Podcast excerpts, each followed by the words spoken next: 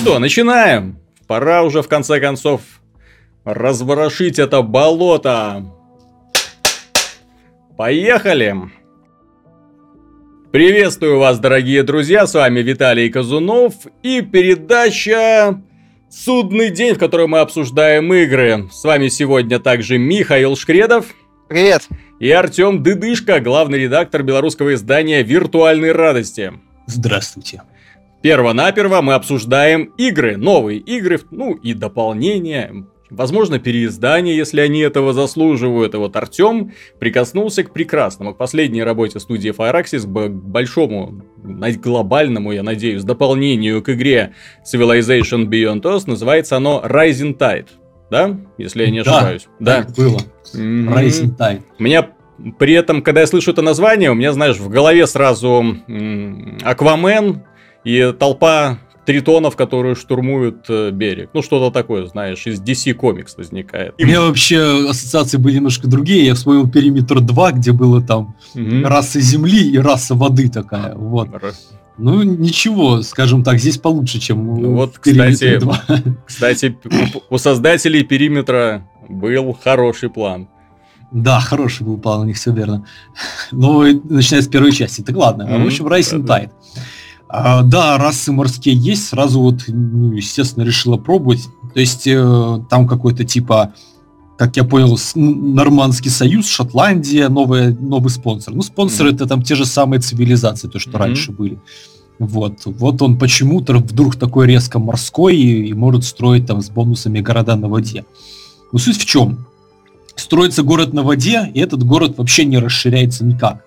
Чтобы расширился город, нужно его ну, там, изучать как э, отдельное здание mm. его перемещение. То есть угу. какое-то время проходит, и город смещается на какую-то клетку.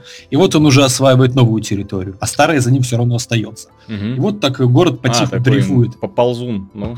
Да, такой вот ползун. Но этот ползун довольно-таки нагловатый ползун получается, потому что он может отплыть, например, от суши угу. и спрятаться тупо от всех сухопутных войск, которые его осадили. Может приплыть к суше и начать своими, ну, городскими э, защитными системами ураганить, да? То есть получается такая хитрожопая штука. Вот. Ну, довольно забавная механика, но где-то так э, на середине игры, честно, города мы плавать уже перестали, и мы mm-hmm. тоже надоело.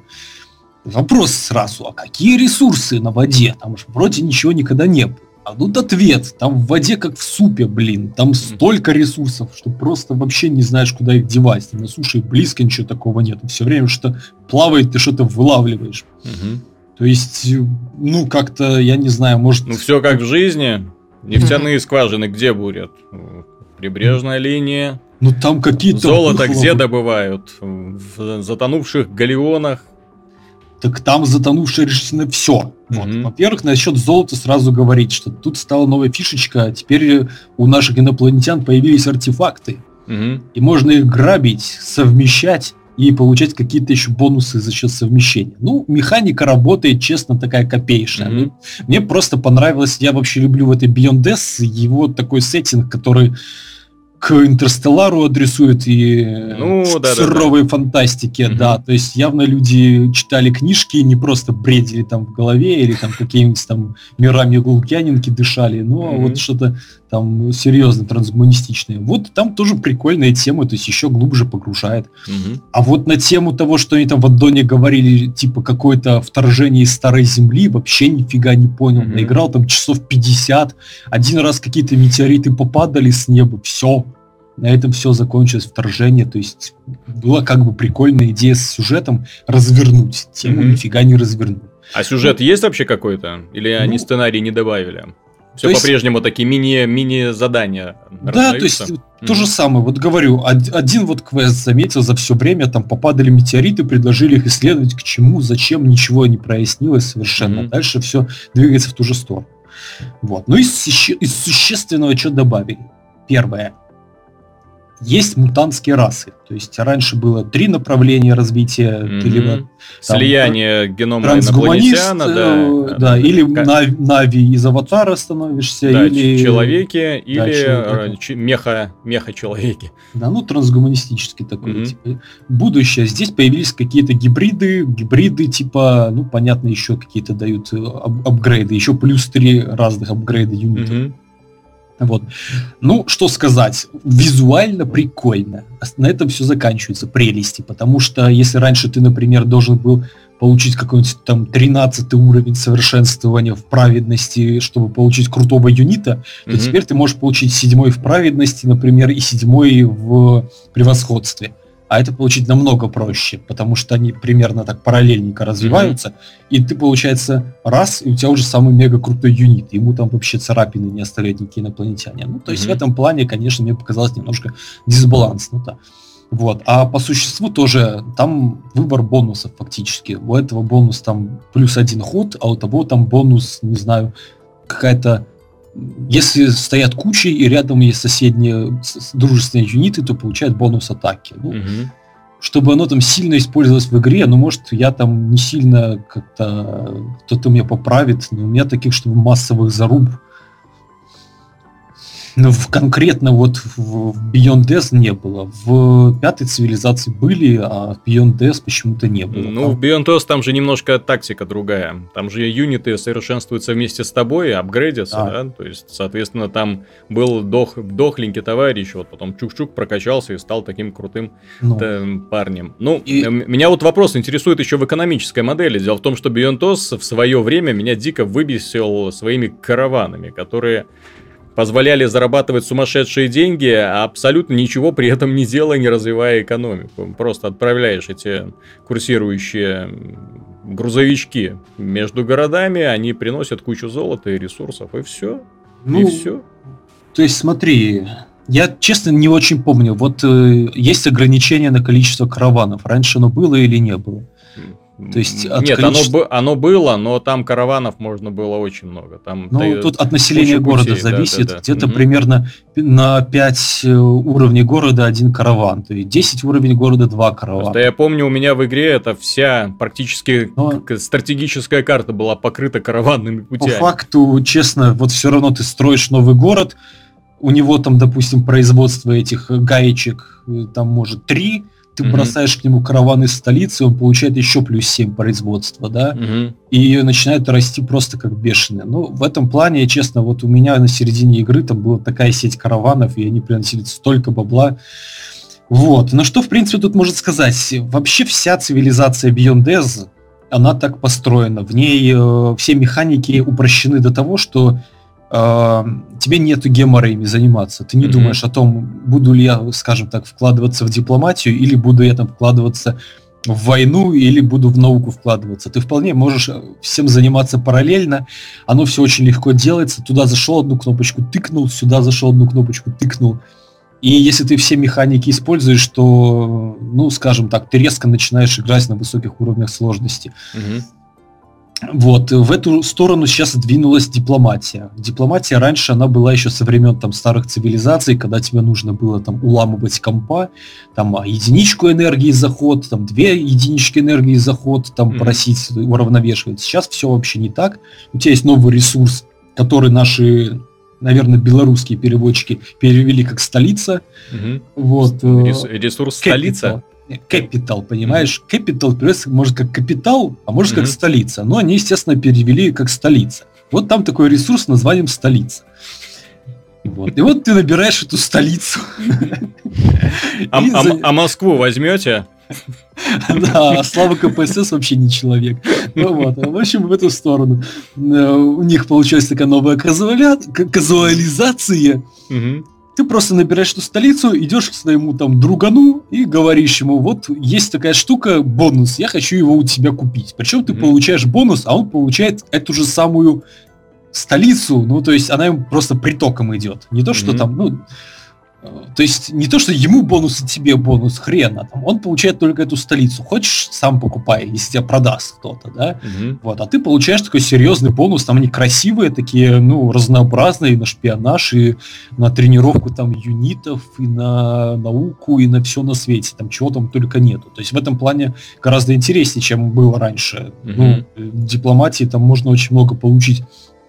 Плюс э, у твоего теперь как бы главы, который раньше вообще был там просто никем, теперь у него получились, получается, есть скиллы, которые он может прокачивать, в которых может быть еще там бонусы за дипломатию. Например, там плюс столько то науки за заключенный договор. Угу. То есть получилась еще одна механика. И, в принципе, механика, она такая казуаленькая, веселая. С другой стороны, она, как и все остальные механики, слегка имба. Угу. Потому что за это уже Capital можно покупать еще и здания в городах. То есть ты там позаключал договора со всеми, у тебя идет приход этого капитала, и ты там строишь все свои города ничуть не хуже, чем энергия. А расхода там ни на что нету его такого пассивного. Вот. Э, поэтому, ну, я не знаю, в каком-то смысле, может, ну, может быть, в каком-то смысле цивилизация попсеется, но с другой стороны, она, наверное, выживает в этих суровые времена, когда всем, в общем-то, пофиг на глобальные стратегии, они не востребованы на рынке. Ну, ну да, стоит отметить, что глобальные стратегии это вообще раз-два и обчелся осталось. А ближайшие перспективы это на что рассчитывать? Total War Warhammer, ну, который будет... в, в ту же самую сторону, они тоже отказались которые, от историчности. Да, да, да, да. То есть, во-первых, отказались от историчности, а во-вторых, они, представь себе, сюжетную кампанию предлагают. Представь себе. Ну, какой ну, кошмар. Да, я думаю, будет много-много mm-hmm. как бы негодования со стороны фанатов Total War, но я думаю, одновременно будет много таких людей. Ну, фанаты которые... Total War. Пусть дальше Сёгунов играют. Ну, я думаю, много людей... А так...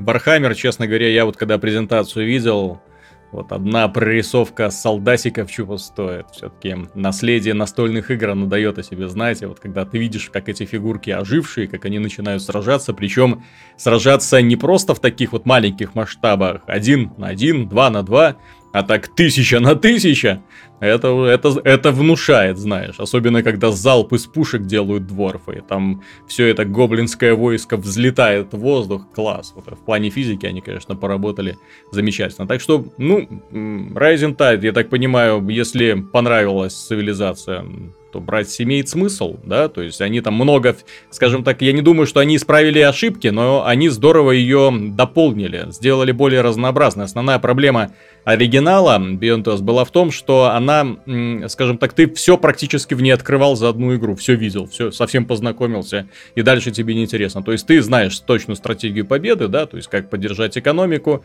как развивать города, и, в общем-то, все, все, дальше по накатанной дорожке тупаешь. Я так скажу, вот если первый раз прошел Beyond Death и увидел все, то mm-hmm. они дали повод пройти второй раз. Mm-hmm.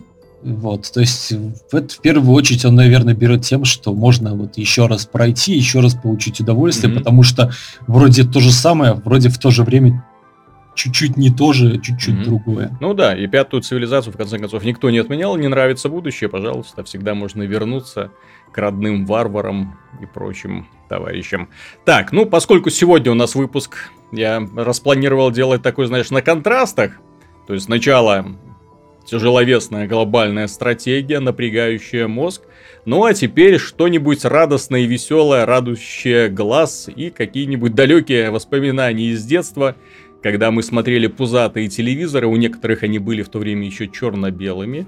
Так вот, тогда по телевизорам показывали мультсериал «Трансформеры». Причем такой плохо нарисованный еще, но он был безумно увлекательным. Ну, не знаю, там, вероятно, из-за дефицита... Поправочка. Ну? Э, здесь просто больная тема. Трансформеры показывали по восьмому каналу. А да. жить в Беларуси, чтобы знать, что такое восьмой канал. Угу. Вот. А я с ним еще недавно вплотную работал. Ну, то есть они в этом плане ничуть не изменились. Они ставили пиратские кассеты, им на все пофиг. Я как сейчас помню, когда перед одной из серий трансформеров сел человек и грустным лицом начал рассказывать, как изготовить кисель из пюре. Наверное, потому что ему не дали видеокассету с трансформером. Вот. А по официальному каналу показывали попсовые битвы Гобота. Вот. А, кстати, прикольно. У нас они, по-моему, назывались «Космические спасатели лейтенанта Марша. Я ну, не знаю, но... Кстати, тоже забавный сериал. Да, у нас в школе даже была фраза такая, знаешь, найди себе гобота по росту, ну, когда там драться выходили. И кто-то вставал на защиту. Там, по-моему, в этом сериале были люди, которые машинами боевыми управляли. А, это Нет, там, там гоботы Нет, были конкретно вещь. такими, да, роботами. А, это значит, я путаю с другими. Вот, а значит, а трансформеры в то время были, знаешь, они казались просто такой вот, если гоботы были таких для совсем детей, для... то трансформеры были уже для взрослых, уже, знаешь, это такие, такой лет, лет 14-16, то есть уже такая взрослятина. То есть, если ты смотрел трансформеров, а все твои сверстники смотрели гоботов, то ты смотрел на них просто как на да. неудачников каких-то там вот. Э, Еще идите пчелку Майя посмотрите. Ну. А трансформеры-то было не попса.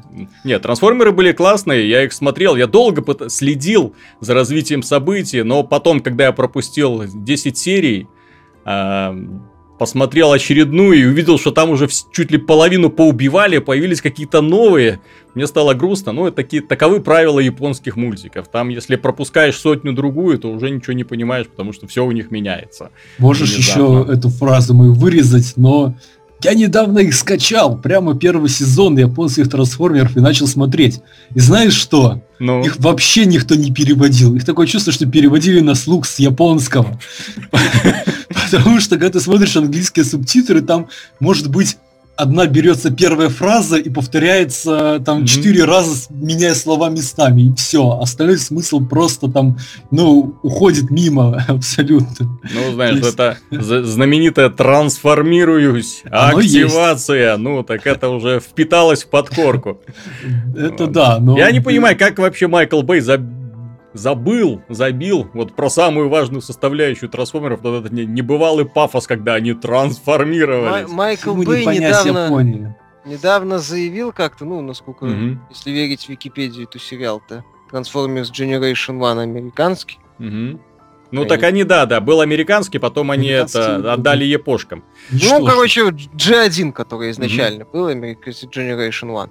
А Майкл Бэй как-то недавно заявил, что ему хотелось бы видеть в трансформерах чуть больше людей, чтобы это были фильмы, в том числе про людей, чуть больше поп он хотел там видеть. Не знаю, что он там хотел Потому видеть. Что в, в каждую серию трансформеров он берет какую-то деваху, и камера почему-то постоянно концентрируется на ее заднице.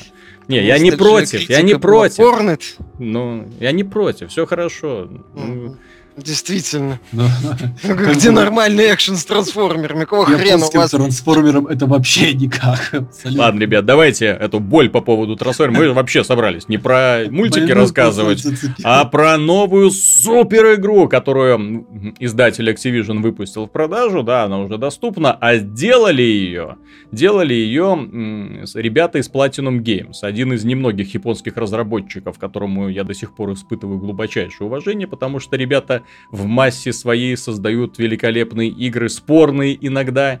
Иногда видно, что за копейку сделанные, но, по крайней мере, с механикой у них все хорошо, играть интересно. Вот трансформеры — это пример того, когда они игру сделали за копейку, вот, но в итоге получился добротный, хороший продукт. Ну вот Михаил Шкредов сейчас и зайдется восторгами по этому поводу, я ну, надеюсь.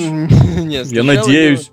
Это, это та игра, которая могла бы быть отличной, замечательной, вообще прекрасно, если бы в нее вложили чуть больше, чем одну копейку. Вот, собственно. Проблемы Transformers Devastation, они все проистекают из ее дикой бюджетности. Во-первых, там, по сути, всю компанию ты бегаешь, ну, не всю, а значительную часть компании ты бегаешь по одинаковому городу, на... в котором, в принципе, нет чего-то интересного. Mm-hmm. В целом, локации очень бедные на детали, там, в принципе, не на что смотреть. Вот. Э, далее в игре ну, при этом при том, что компания проходится на максимально доступном изначальном уровне сложности часов за 6-7, угу. э, в игре ощущаются самоповторы. Очень такие, ну, глупые, я бы сказал. Угу. То есть, когда там, например, один бой достаточно важный, представляет, ну, по сути, делится на два раунда с э, почти одинаковыми условиями, без каких-то новых интересных моментов когда боссы повторяются. Вот, ну, с учетом того, что там вся игра, это большая часть, это битвы с боссами, и иногда битвы с рядовыми противниками. Mm-hmm. Вот, то под конец это задалбывает, и, ну, проект просто перестает ну, удивлять. Да. Честно говоря, 6 часов ты меня удивил. Для маленькой игры и я ожидал, если Platinum Games, знаешь, сделает такой вот быстрый экшен часа на 4, но такой, который заточен под многократное прохождение, чтобы ты раз прошел, два прошел, три прошел, ну, куча анлоков каких-то, да, чтобы, чтобы был, был стимул снова туда погрузиться, э, зарубиться, получить кайф и на, ненадолго отодвинуть в сторону. Кстати, по поводу стимула, здесь с этим все достаточно плоховато. Ну. Дело в том, что в игре вроде как есть 5 уровней сложности, которые там меняют условия, да. Ты там умираешь с двух-трех ударов, вот на харде. Потом открывается еще один уровень сложности, потом еще. Проблема в том, что враги уже на третьем уровне сложности становятся настолько толстыми. Угу. Ну, боссы. Многие. Что ты вот просто их бум-бум-бум. Ну ладно, ты бум -бум -бум. давай хватит, есть... хватит критиковать, расскажи про плюсы. То есть то, что игра затянутая, чутка однообразная, и смотреть там особо не на что, я уже понял. Плюсы? Ну, и проблема, ну, не плюс, да, еще это с минусом. Ладно, не, тебя не заткнуть, да? Касательно вот из-за этого, понимаешь, повторное прохождение, оно как бы бесп бесполезно. То есть, если ты прошел игру на третьем уровне сложности, ты начинаешь играть на четвертом, ты понимаешь, что дно слез. Угу. То есть, ну, не очень интересно становится. Игра тот же Ванквиш, кстати, да. Ну, давай вспомним другой пример Platinum Games, Vanquish, который было интересно проходить на любом уровне сложности. Ну, ты еще раз за раз. Вспомни. ну, байонету, кстати. Ну, давай, вот, кстати, давай. по поводу байонета. Mm-hmm. Боевка-то в игре отличная. Ну, так вот, вот давай, давай с плюсами разберемся, а то ты сразу такую да, критику игре... дал. Вот, давай вот, что это хороший боевик, в принципе, которых сейчас очень да, мало. Он, он хороший, действительно, в своей... Ну, он фундамент у него хороший. Mm-hmm. То есть боевая система там настроена отлично.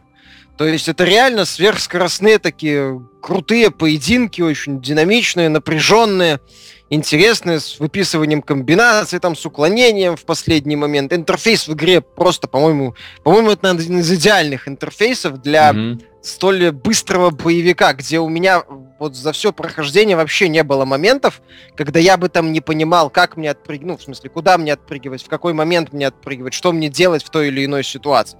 При том, что в игре эффекты и вспышки вот эти вот под, под Generation One, они очень яркие но именно элементы интерфейса прекрасно показаны, всегда понятно, что делать, боевая система настроена отлично. Битвы с большинством боссов реально ну, интересные, захватывающие, такие там, на третьем уровне сложности убиваешь да! Вот, трансформеров до задницы. Инсектиконы, конструктиконы, десептиконы, понятное mm-hmm. дело. Ну, играешь там ты только за одного из пяти автоботов. Можно выбирать протагониста. Вот, и э, вот это вот. Вот это очень понравилось. То есть именно драки, базис хороший. То есть в игре очень крутая основа. В игре великолепная стилистика.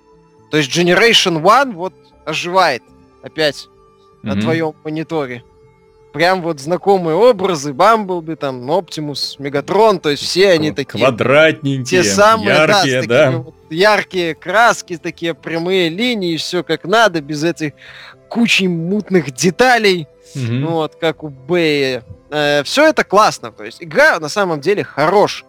Проблема в том, что у нее проблема, как у этого, Resident Evil Revelations 2. Что она могла бы отличная, была бы великолепной. Угу. Но о, она очень дешевая, ну, с точки зрения производственной части, сколько он там в Steam сейчас, 30 долларов стоит, ну, в белорусской, по крайней мере, mm-hmm. сегменте, в российском, по-моему, под 2000. Конечно, за такие деньги я бы ее покупать не советовал. Я бы посоветовал подождать, пока цена упадет где-то в два раза. Или вот. PS, PSN Plus, PS Plus. Или PS Plus, э, Xbox, этот Games with Gold, у кого есть. Mm-hmm. Ну, в Steam можно подождать рождественскую распродажу, может, они там появятся. Потому что это действительно увлекательный, очень быстрый, классный, крутой боевик. Э, вот, которому, к сожалению, не повезло с деньгами.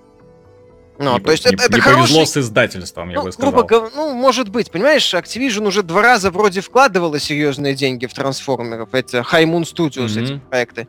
Там uh, Battle for Cybertron и Fall of the Cybertron. Mm-hmm. Вот, причем они де- вроде все правильно делали, а вроде как-то и не шло.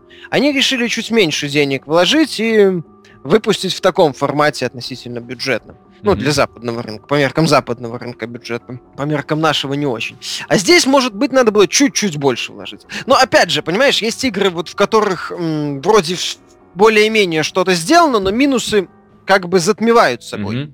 э, позитивное. Здесь ты понимаешь, что в игре до хрена недостатков. Но вот это вот качественная основа, потрясающий стиль, очень быстрые поединки, это все... То есть, в принципе, я вот как начал, да, я прекрасно осознавал недостатки, но мне нравилось. Вот это вот время, что я провел с трансформерами, отлично было. То есть это, это не то чтобы паразит на ностальгических чувствах, это хорошая игра, которая вот на основе mm-hmm. знакомых образов пытается выстроить что-то свое. Опять же, это скоростной боевик с очевидными заимствованиями у Байонетты. А mm-hmm. аналогов Байонетты вменяемых, ну, я не знаю. Если кто-то знает. Ну, сейчас вообще с боевиками проблема. Именно с ну, таким с мор- мордобоем, да. Чтобы да. можно было кого-нибудь вот. там и в этом По, плане трансформеры порвать моргалы хорошо. выкинуть, выколоть. Ну, тут, тут такого делать нету, тут все-таки рейтинг возрастной немножко не тот, но все равно. Поединки очень яростные, эффектные, с большими роботами, с маленькими, с двумя там боссами, с тремя боссами, то есть все как надо, все mm-hmm. хорошо. То есть не торопиться, наверное, я бы посоветовал, но проект этот обязательно стоит обратить на него внимание. Да. Базис там сделан хорошо. Mm-hmm. Ну, я в свою очередь После радостно-веселых трансформеров вернемся в депрессивно-унылую пустошь. Я поиграл в Wasteland 2 Director's Cut, это переиздание это даже не переиздание, это ремейк оригинальной части Wasteland 2. Я был очень поражен, что студия, на которой висит одновременно два больших крупных проекта, то есть они разрабатывают еще и Bard's Tale новый, и очередную часть Planescape Torment, я надеюсь, кстати, нормально вкладываются в эти два проекта, то есть они будут э, большими, интересными. И а, что они вот за этот год, который прошел с выхода Wasteland 2, взяли и пересадили игру на новый движок, перерисовали локации, переделали интерфейс, придумали новую систему управления. Игра вышла на консолях текущего поколения Xbox One и PlayStation 4. Я, в принципе, был поражен. Я вот загрузил сначала и поверить не мог тому, что я видел, потому что это в корне меняет представление об игре, ну, по крайней мере, от внешнего вида. Wasteland 2 внешний вид был просто ужасен, на самом деле. Принято говорить, что ты же не играл в первый Wasteland, да как? Ну, ребят, кто играл в первый Wasteland? Кто помнит, что это такое? Я помню, что это такое. Это сейчас, если, скажем так, попытаться наверстать упущенное, то вы будете очень удивлены, увидев, как выглядели, как выглядели игры э, в 88 году. Ну, такие писечные игры, которые создавались, знаете, программистами-энтузиастами, а не художниками и ну, профессионалами своего дела. То есть все такое очень и очень некрасивое и очень пикселявые. Советовать однозначно. Игра устанавливается, кстати, отдельно от Wasteland 2. Если вы ее купили уже в Steam, то к вам прилетит эм, ссылочка на, ну, точнее, в списке появится ссылка на закачку Wasteland 2 Director's Cut. Скачивайте ее, кстати, весит она почему-то меньше, чем оригинал, при этом загружается и работает в целом ощутимо быстрее, чем оригинал, выглядит замечательно. Не знаю, насколько они перерисовали, переделали многие переделали ли они многие сюжетные выверты, но то, что они сделали вот с началом, вот первые где-то 10 часов, это вызывает восхищение, потому что играть реально интересно и начинаешь по-новому открывать для себя этот мир. Поэтому я рекомендую даже не только тем, кто не играл в эту игру, Однозначно рекомендуется всем любителям партийных ролевых игр, в том числе на консолях, но также рекомендую тем, кто ее уже прошел и, возможно, когда-то от нее плевался, потому что сейчас есть уникальная возможность повторить приключения. Поплеваться еще. Нет, ну что чё плеваться? Нет, там плеваться-то особо уже нечего, потому что проблемы, основная масса проблем исчезла. Остались, конечно, проблемы с сюжетом, но если придираться, ребят, в Fallout, что ли, был хороший сюжет, вот он вообще не было.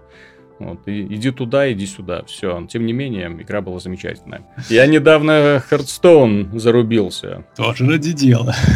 Это вообще никак не ради дела. Увидел, что у меня есть невыполненные дейли квесты, пошел их выполнять, понял, что с текущим набором карт их не получится. Вот, э, и пошел в онлайновый магазин. И за сравнительно небольшой период времени спустил кучу денег, блин. А оно, ты знаешь, оно как-то так незаметно идет. То есть там 7 долларов, там 7 долларов. Ну, потом там бац-бац, что-то там получилось, более-менее колоду собрал, потом понимаешь, что так, нужно еще вот эта вот карта, сейчас нужно на нее копить вот эту вот э, эссенцию. Поэтому начинаешь еще покупать. И потом понимаешь, что, блин, Blizzard придумали гениальную вообще маркетинговую модель. Э, с одной стороны, да, вроде бы игра условно бесплатная, и можно в ней условно бесплатно возиться кучу времени. Это если нравится проигрывать, да, и не нравится пробовать э, какие-то новые колоды, новые идеи. Но они же выпускают всякие вот эти новые паки, новые дополнительные наборы карт. И дополнительные наборы карт изменяют все колоды. Соответственно, приходится быстро каким-то образом э, получать доступ 15, 20, а то и 30 бустерам из, новой, из нового набора. Ну, вот. А как ты быстро получишь? Выполняя ежедневные квесты? Ну, мало. Ну, да. Я тебя расстрою, не только люди, которые проигрывают. Есть еще задр обыкновенный, вымирающий вид, но он еще жив, где-то в Руче mm-hmm. там живут. Они все добывают бесплатно, они причем играют... У меня столько времени нет, чтобы сидеть. Вот я вот зарубился в Хардстоун, и, ну, Blizzard меня, да, так конкретно. Ну, по крайней мере, я теперь каждый день играю, мне нравится. Получилось собрать более-менее адекватную колоду не из дорогих, но которая, по крайней мере, уже стабильно начинает выигрывать. Все хорошо, я только не вырубает близзардовская мода брать и все это 9 года там, через 2 и делать совершенно ненужным. Ладно, если через 2, если да. через полгода. К сожалению, уже. То есть уже есть карты, которые явно превосходят остальные, причем как, как, как бы отменяют их вообще присутствие. Смысла в них уже никакого нет. Ладно, в World of Warcraft, где ты как бы платишь за удовольствие, и, собственно, ты там ничего не, ну, ничем не, не, не, не, не вываливаешь больше mm-hmm. денег, что ты там собрал какой-то очередной тир в подземельях, а потом он обесценился. Mm-hmm. Но когда ты заплатил деньги, а потом через полгода заходишь, и ты опять нуб, mm-hmm. ну, лично мне эти полгода пролетают вообще незаметно. Mm-hmm. Ну, Это... есть такое. Это вот э, обратная сторона условно-бесплатных игр. Они все равно находят, как тебя поиметь. Ну да ладно, давайте вернемся к новинкам. Новинкам этой недели. Одним из главных, скажем, одной из главных премьер стала игра Ведьмак 3, дополнение для нее, называется «Каменные сердца» в русском переводе. Дополнение повествует о том, как Геральт разбирается с семейными проблемами в одном удаленном уезде, мы к этому еще вернемся, мне понравилось другое. Дело в том, что в Ведьмаке оригинале без дополнения был обнаружен эксплойт, то есть возможность зарабатывать деньги, причем очень легко. Э, разработчики вроде эту дырку оперативно закрыли, но ребята, которые успели, да, то есть они заработали на этом кучу и кучу денег.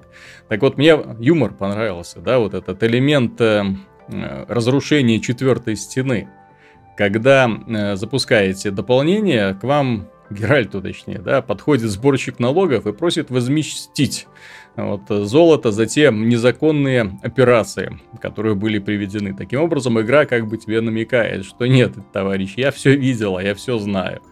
Ну вот, поэтому будь добр, выплати мне компенсацию.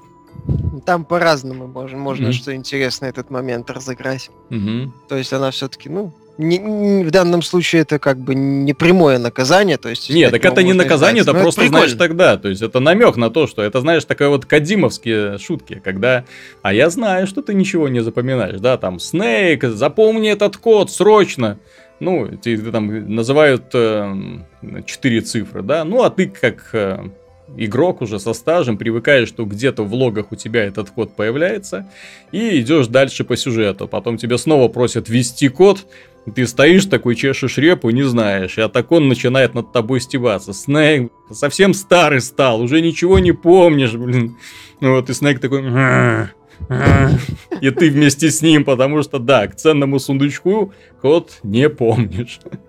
К сожалению. Ну ладно, касательно дополнения. Что? Что в нем такого? Миша, ну, это хорошая еще одна такая история, очень завершенная. Что мне понравилось, они не полезли в какие-то высокие материи, угу. не стали долбить, э, в том числе политикой. Это просто рассказали хорошую такую семейную историю, понятное дело, с духами, с смертями, сделками с достаточно мутными личностями и еще кучей всякого веселого момента, куча всяких веселых моментов. Вот. Понравилось, опять же, как я уже отмечал в обзоре, что это, э, эта часть, она очень многогранна, она разнообразна, она веселая, она грустная, она жестокая, она страшная. Все это в одном, все это очень так постоянно чередуется, все это очень бодро, весело. Ну, в смысле, без остановок, то есть качественно сделано.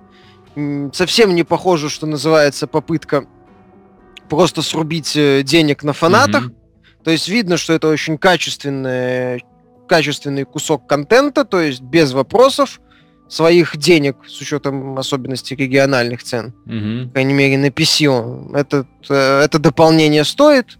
Вот, опять же, да, но такое местами приземленное, забавное. Ну, кому вот возвращение Шани многим понравилось. Ну, тут вот. еще стоит помнить, что м- поклонникам книжной серии Ведьмака определенно понравится возвращение к истокам, именно к, эм, к повествовательному стилю первых э, томов, когда Геральт был еще не, не вовлечен в круговорот политики, да, когда за ним не охотились э, куча разных представителей империи и тому прочее, он еще не попадал под жернова вот этих дипломатов и так далее. А, ну и войны, естественно, такой глобальной, которая разворачивалась между государствами. Это вот именно в традициях первых томов, когда Ведьмак ходит и решает такие небольшие мистические местечковые проблемы. Ну и при этом, да. Ну и попутно на, сам на, пытается на, Да, да, да, на своей шкуре, узнавая о благодарности людей, которые видят в нем всего-навсего корыстного охотника за монстрами, мутанта, презренного мутанта, который сам, в общем-то, не менее опасен, чем эти самые монстры. Да, то есть, я же говорю, это когда дополнение достаточно приземленное, это, это работает, это хорошо. Угу. Вот, э, это интересно. Ну, стандартные наборы плюшек, там всякие апгрейды новые, там еще ми- э, набор заданий дополнительных угу. есть, неплохой. Новые места, чтобы их там расхитить, гробницы, чтобы там рецептов понаходить, новых э, оружия найти, там еще что-нибудь найти. Там появились руны вот эти, которые, чтобы их получить, еще надо вложиться. Вот, то, то есть хорошее дополнение, достаточно, там часов 10 с лишним запросто в нем ну, можно За такие провести. деньги вообще супер. Ну, вообще за такие супер. деньги вообще неплохо, mm. то есть э, в целом как-то обвинять поляков, что вот они режут игру на части, как они могли, ну, и в данном случае я бы не стал, во-первых, ну, потому что третья часть вопросов по количеству и качеству контентов не было. И опять же к этому к дополнению тоже никаких вопросов нет. Угу. Вот, опять же, игра развивается, там появился этот сундук, который можно в одном месте положить, ну, как в Resident Evil. Угу. В одном месте в сундук положил, в другом таком же сундуке достал. Вот, забавно. В целом на консолях а, производительность подкрутили. Угу. Вот. Э, хорошо, проект развивается, расширяется. Опять же, я вот запустил игру, там несколько квестов у меня, ну не квестов, там охота за сокровищами, я их не доделал, ну появился такой конкретный повод это все доделать, вернуться там еще в, в, ну, в локации, которые раньше хотел посетить, да не посетил. Вот, там поковыряться что-то, еще что-то, ну, по основной части доделать. Вот. Не, Возможно, молодцы, там еще молодцы, однозначно. Есть, да, молодцы, все правильно сделали. Ну, в смысле, хорошее дополнение mm-hmm. выпустили, все отлично. Понятное Меня... дело, что кому понравился Ведьмак, брать надо, да. Mm-hmm.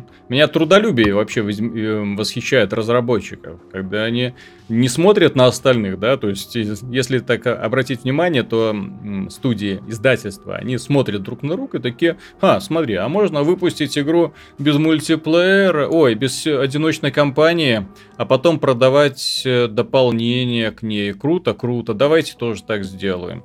Ну вот, или, ой, смотри, а можно сделать вообще игру на 5 часов прохождения, и вроде покупают, давай сделаем. Ну, давай тоже сделаем. То есть, э, смотрят, и в итоге качество и количество контента стремительно ухудшается. А вот Ведьмак в этом плане, он какой-то, знаешь, необычный зверь. Том, игра, в которой сотни часов увлекательнейшего контента, множество разнообразных миссий, супер постановка роликов. Мне очень понравилось классная графика, вообще вопросов никаких к ней нету. Я был поражен просто, когда это видел. Так сейчас никто не работает. Уж простите, да, даже Metal Gear Solid 5, который там всех восхищает тем, что там очень и очень много всяких там разных составляющих.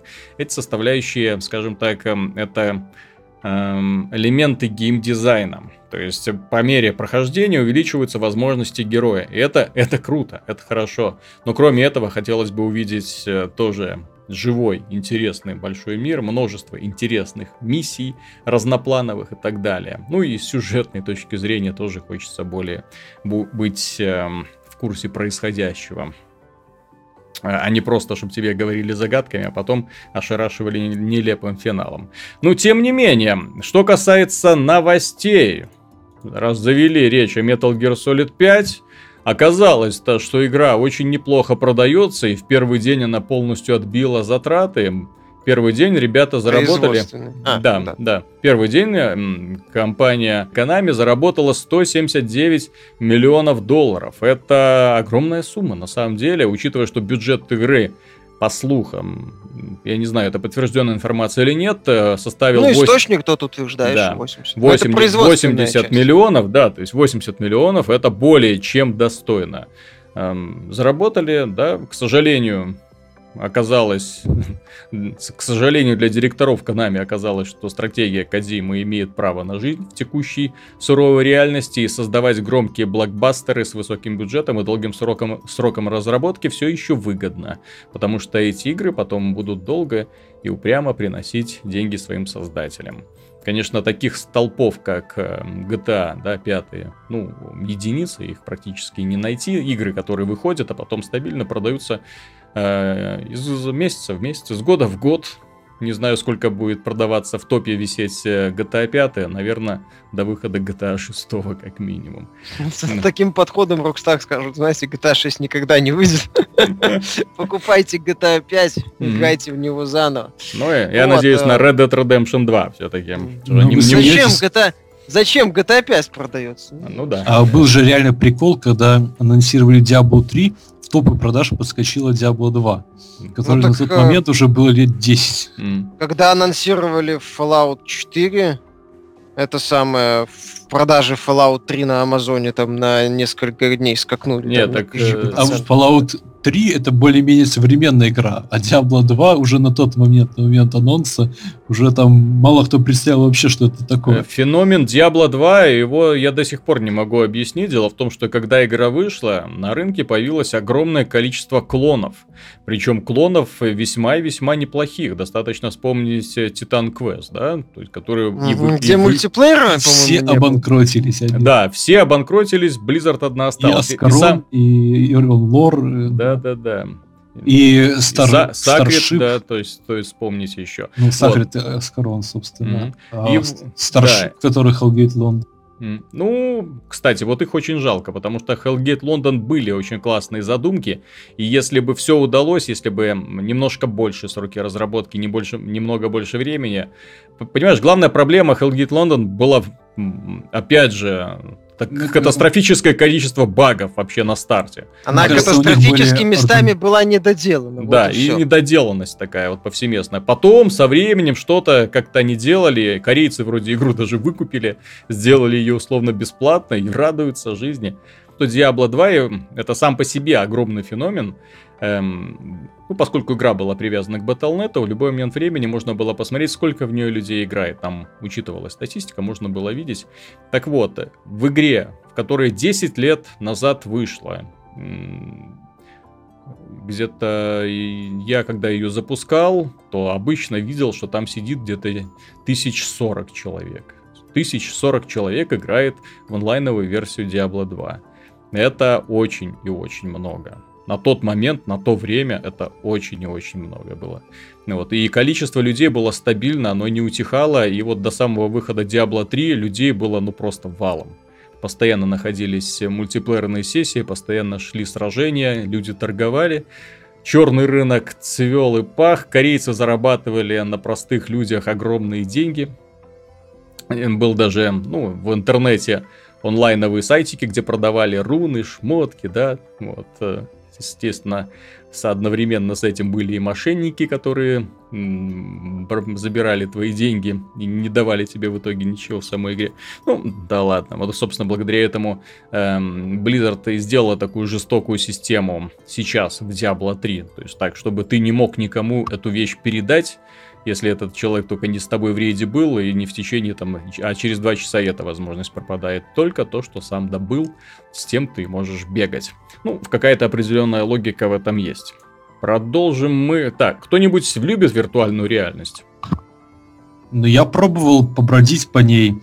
Угу. Знаешь, вот Alien Isolation это был восторг. Угу. Потому что ну, ты чувствовал, что ты вот как будто играешь в Doom после Супер Марио. Это я все время эту метафору использую, потому что э, ты можешь рассматривать все, ты можешь э, как бы Э, ощущать себя, что ты внутри этого космического корабля, и при этом ты нигде не видишь, что здесь какой-то mm-hmm. Хуже графика, чем на обычном компе, например, у меня. Что я там за счет того, что перешел в это самый э, режим виртуальной реальности, у меня там просела графика. Mm-hmm. Вот. И я считаю, что за этим дичайшее будущее абсолютно. Ну, ужасы Alien Isolation начались с того, что ты встаешь и ты видишь, что ты в женском теле. Вот. Э, что касается демонстрационных версий, где нужно что-то ходить, я не понимаю их, потому что, во-первых, ходить ты никуда не можешь, у тебя проводов висит, как в матрице, блин. Во-вторых, тебя укачивает везде. И как там шутили какие-то разработчики, у них закончилось знакомство с очками в тот момент, когда один чувак с ноутбуком вышел на лестницу, а в ней оказалось на одну ступеньку больше, чем в нарисованной виртуальной реальности. Вот. Поэтому я считаю, что будущее в том, что люди оденут эти очки, но все равно пока что будут сидеть за клавиатурой и мышью и просто будут все это видеть, ну, чуть более объемно, там, ну, да. вращая головой. Нет, так, так, нет, так, я так и надеюсь, что в, этой, в эту сторону оно и будет развиваться. То есть, когда у каждого человека будет персональные очки, но ему не придется никуда бегать, э, бродить по комнате, махать руками и так далее. То есть, чтобы это было стационарное устройство, потому что э, все-таки в домашних условиях, не в условиях специально оборудованной комнаты под это, да, э, это очень будет легко нанести травму себе, близким, что-нибудь сломать э, из предметов интерьера или, в общем-то, выпрыгнуть в окно. Почему бы и нет? Ну, вот, если там разбежа- разбежаться или чего-то там испугаться. Вот, но дело-то в чем? Эм, я одно время думал, что Microsoft рассчитывает э, этот рынок немножко видоизменить. Вот это вот устройство HoloLens, которое они показывали в том числе на примере Майнкрафта, да, и, то есть там показывали, как можно там смотреть со стороны, посмотрите, как эти кубики оживают у вас на столе и так далее. То есть устройство не виртуальной реальности, а устройство дополненной реальности, которое дополняет реальность виртуальными объектами. И вроде бы все было хорошо ровно до того момента, когда Microsoft объявила цену ну, вот на своем последнем мероприятии, где там они тоже анонсировали свой ноутбук, э, сравнивая его с макбуками.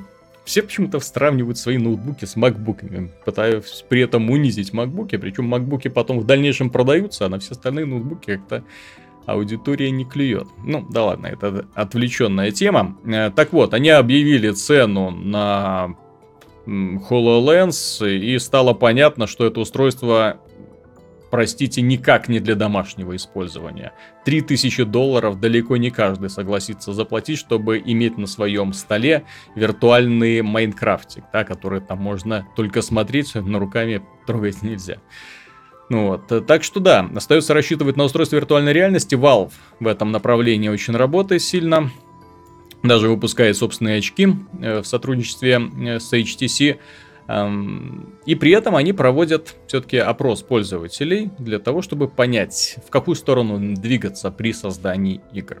И вот про результаты последнего опроса были ну, вполне предсказуемыми для нас, для пользователей, поскольку оказалось, что большинство людей даже не думает а, про апгрейд компьютера специально под устройство виртуальной реальности. Э, если, то есть, апгрейд понадобится, то они, скорее всего, даже не подумают о том, чтобы это устройство покупать.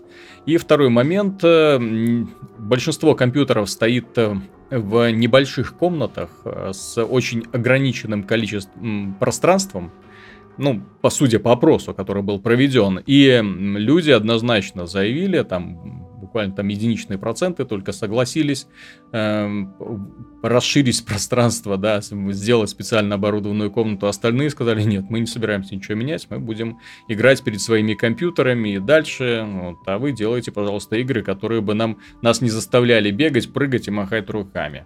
Опять же, прошу заметить, что опрос проводился на форумах, посвященных виртуальной реальности. Да, то есть, то где есть, люди всего... заинтересованные. Да, да, то есть э, среди заинтересованной аудитории, уже среди заинтересованной аудитории наблюдается ну, преимущественно мнение такое, что mm-hmm. ничего менять как-то и не хочется. Опять же, одно дело, нас там правильно в комментариях заметили, что одно дело позитивно ответить э, в вопросе, Угу. А другое дело реально это сделать. А другое дело...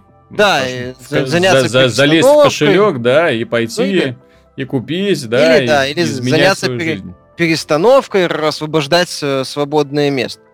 Вот, поэтому все эти хождения с большим косесом, вот то, что этот Vive предлагает, создание вот этого виртуального пространства вокруг, угу. но непонятно, что они там, как они будут дальше выживать, но это все пока выглядит достаточно мутно. Ну, с, да. учетом, с учетом результатов опроса. Опять же, я, это важно, важный момент, что э, хватает нежелающих что-то менять именно среди заинтересованной части аудитории. Mm-hmm. То есть, что будет происходить у незаинтересованной части аудитории, то есть, которые, ну, казуалы, которым на все это не очень-то, ну, это все так интересно постольку поскольку, это даже... Которым интересно, если это дешево. Ну, если, в том числе, если да. это, да, не требует вложений каких-то. Вот. А тут нате вам, знаешь, это как с Кинектом будет та, та же самая проблема. То есть вроде все это круто и весело, но, пожалуйста, у вас гостиная должна быть размером с футбольное поле. Тогда вы можете играть с друзьями, как в рекламных роликах, это все классно показано. Ну, собственно, о судьбе Кинекта мы уже и так прекрасно знаем. Устройство провалилось, исчезло, и Microsoft про него уже и не вспоминает.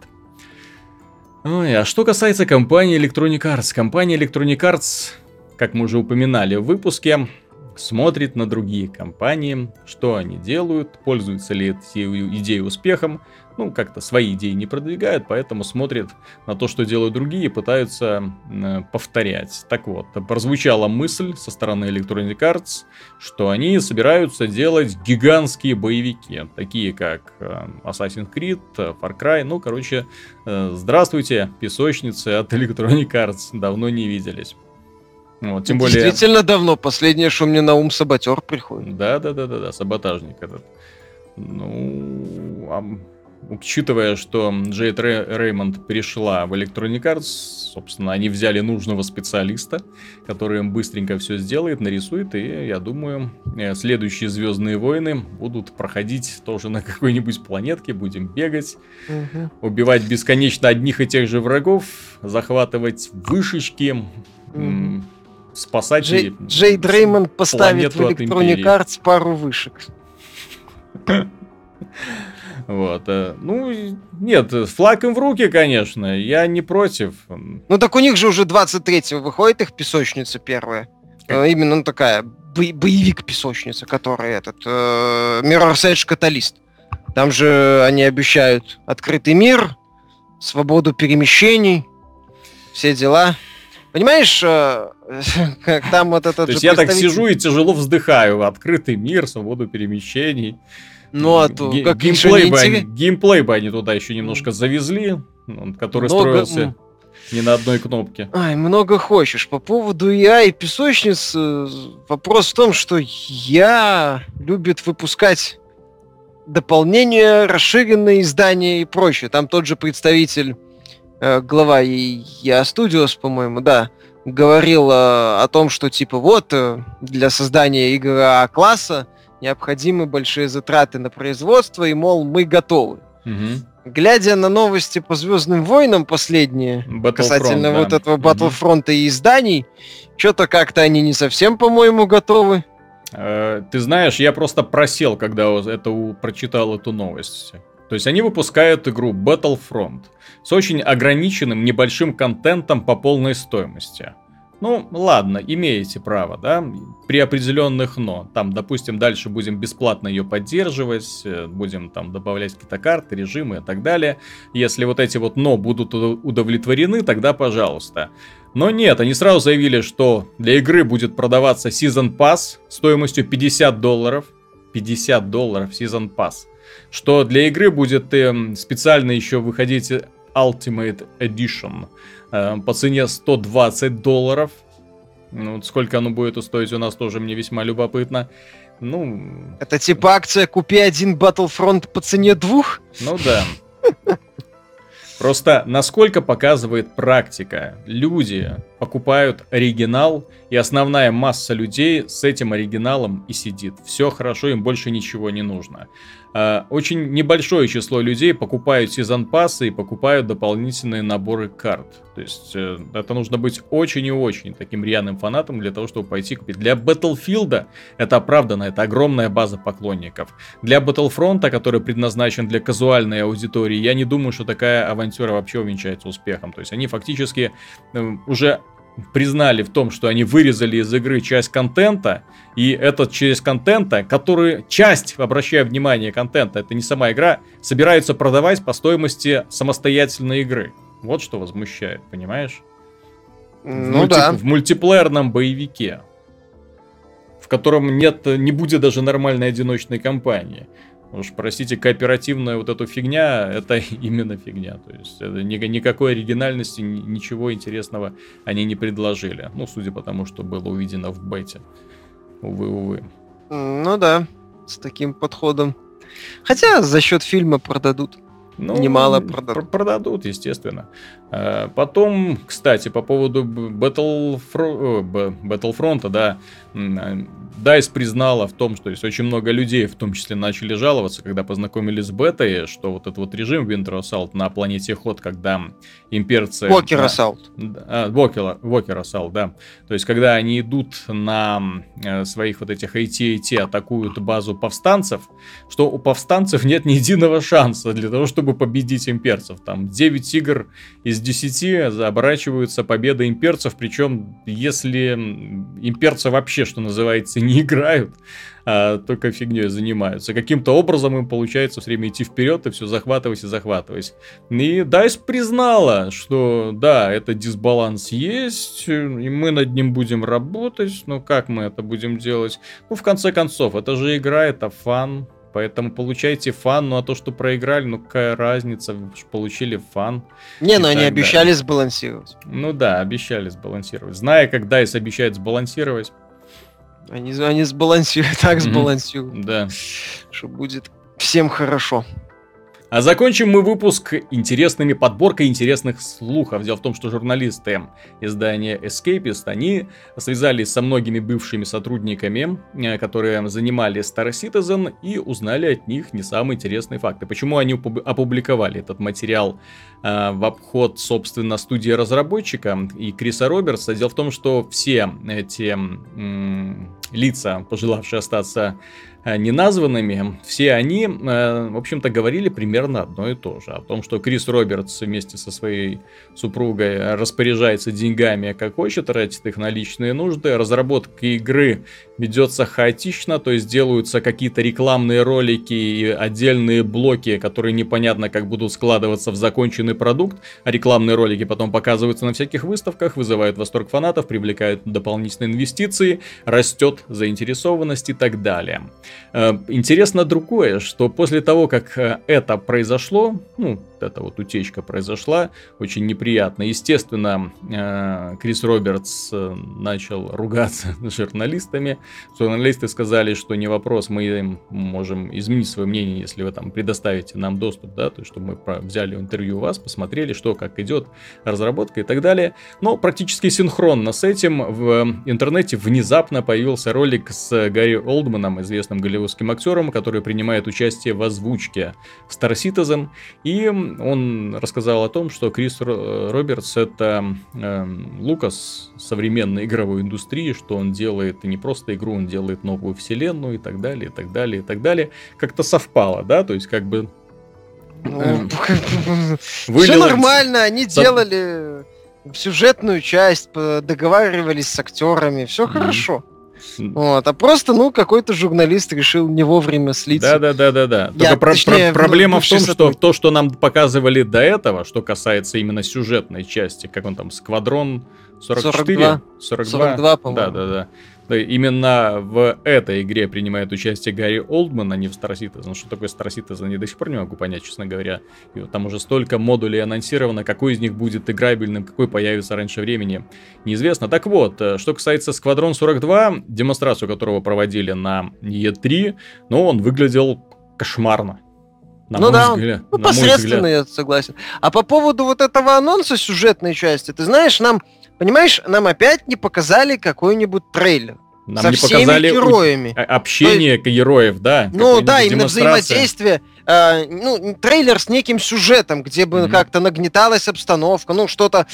Была некая, было некое, видно, некое подобие истории.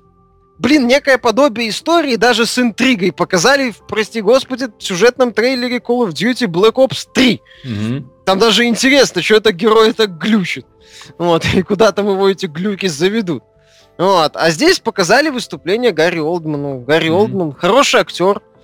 Вот. Ну, Бен Кингсли тоже нет, хороший актер, нет, что не мешало хор- ему Хорошие актеры, понимаешь, хороших актеров легко привлечь. Они хорошо сделают свое дело и уйдут. Но они не занимаются разработкой. Они даже, мягко говоря, не понимают в этом процессе разработки ничего. Э, скажем, э, стоит вспомнить про игру Beyond Souls, да? Beyond Two Souls. Beyond Two Souls, в которой принимали участие два замечательных актера. Ну, Но, да. Тем не менее, игра получилась не фонтан. Вот, ну да, из таких несмотря актеров, на весь этот подход. Из известных, кто более-менее шарит, это, наверное, только Вин Дизель, да и то он эту свою студию Тигон mm-hmm. Тайган уже по-моему, прикрыл, как-то ничего не слышно про нее. Зачем? Зачем? Зачем человеку, который снялся в Форсаже 7, еще какие-то студии? А сколько там они еще Форсажи? Три штуки обещают. Ну. Три раза по последнему заезду, нормально. Вот. А по поводу Star Citizen, да, это все достаточно мутно, странно. Опять же, вот этот анонс такой ну, нету цельности. Вот опять же, то, мы о чем говорили раньше. Э, то, о чем я это повторю и сейчас. Несмотря на анонс нового модуля, нам опять показали кусок. Угу. И все. Вот такой вот кусочек. Без э, даже близко намека на какую-то глобальную картину. Окей. Ждем. Ну да, Что, проблема. Какой будет следующий анонс? Про проход Марка Хэмилла по коридору? Кто-то а, еще Я есть. думаю, это тянуться будет еще долго-долго. А, Роберс подождет, пока фанаты не а посидеют, а заведут потом... собственных детей, да. А потом или Ишак сдохнет, или Падишах. Уже точно не помню. Ну да. да. На этом мы закончим. Это была передача «Судный день». С вами был Виталий Казунов, Михаил Шкредов, Артем Дыдышка. До свидания. Главный редактор виртуальных радостей. Так что оставайтесь с нами, ставьте лайки, подписывайтесь и до встречи на следующей неделе. Пока.